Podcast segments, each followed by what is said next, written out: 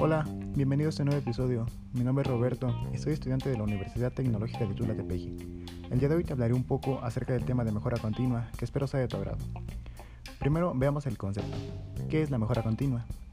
Se dice que son acciones encaminadas a la obtención de la mejor calidad de los productos o servicios, optimizando sus procesos de fabricación internos, reduciendo costos y tiempo, ofreciendo la máxima satisfacción posible a nuestro consumidor.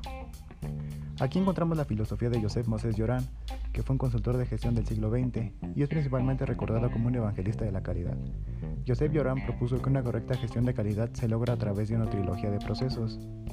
En primer lugar, la planificación, que se basa en desarrollar lo que el cliente precisa, ya sea un producto o un servicio, y así satisfacerlo. En segundo lugar, el control. Vigilar que el proceso opere con efectividad debido a que las deficiencias se originan en la operación inicial. Y por último, la mejora de la calidad. Generalmente nace de la detección de fallas, encontrar errores y conocer su origen nos permite encontrar una oportunidad de mejora para el proceso. La mejora continua está basada en la observación y el análisis de los procesos con el fin de identificar posibles errores. Como resultado, es beneficioso para la empresa desde muchos ámbitos. Por ejemplo, el método motivador, por lo que los equipos rinden más, reducen costos y tiempo, evitan errores en procesos y se impulsan acciones que mejoran la cadena de trabajo. Los beneficios directos son múltiples, logrando que esto sea más eficiente, competitivo e innovador. En la metodología de mejora continua encontramos tres puntos que son factores clave. Primero, una oportuna documentación. Aquí podemos hablar de un plan de mejora continua cuando los miembros de una organización están al tanto de acciones conjuntas que se llevan a cabo para mejora de la calidad. Sin este elemento transversal, el proceso no pasará de ser un intento aislado o parcial. Segundo, un sistema de medición. Los procesos a su vez deben ser evaluados de manera oportuna. De nada sirve poner en marcha una serie de acciones si no se establecen los indicadores de gestión que medirán los resultados obtenidos. Y tercero, una participación conjunta.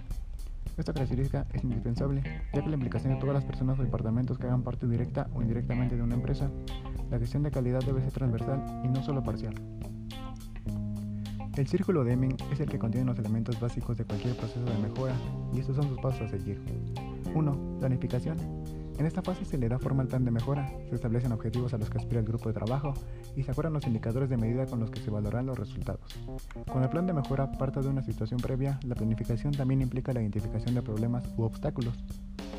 2. Hacer. En esta etapa o etapas se aplica la establección del plan, pero no de cualquier forma, debe hacerse de manera exhaustiva y sistemática. Los procesos evolucionan centrando la atención en cada una de sus fases y plazos. 3.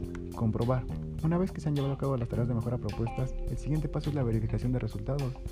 Si a lo largo del proceso se han introducido las mejoras oportunas y se ha hecho una evaluación de cada una de sus fases, esta etapa se reducirá a la comprobación de lo fijado en el inicio. Y por último, ajustar. Los procesos de mejora no son perfectos. En muchas ocasiones los resultados sacan a la luz nuevos fallos inconvenientes que no estaban previstos. En esta etapa los equipos de trabajo proponen soluciones o alternativas para resolver dichos fallos y asimismo dejan testimonio de la experiencia. La mejora de la calidad se expresa a través de ciclos. La intervención no significa que los procesos se acaben. Los equipos de trabajo deben sacar provecho de la experiencia y saber aplicarla en planes de mejora posteriores.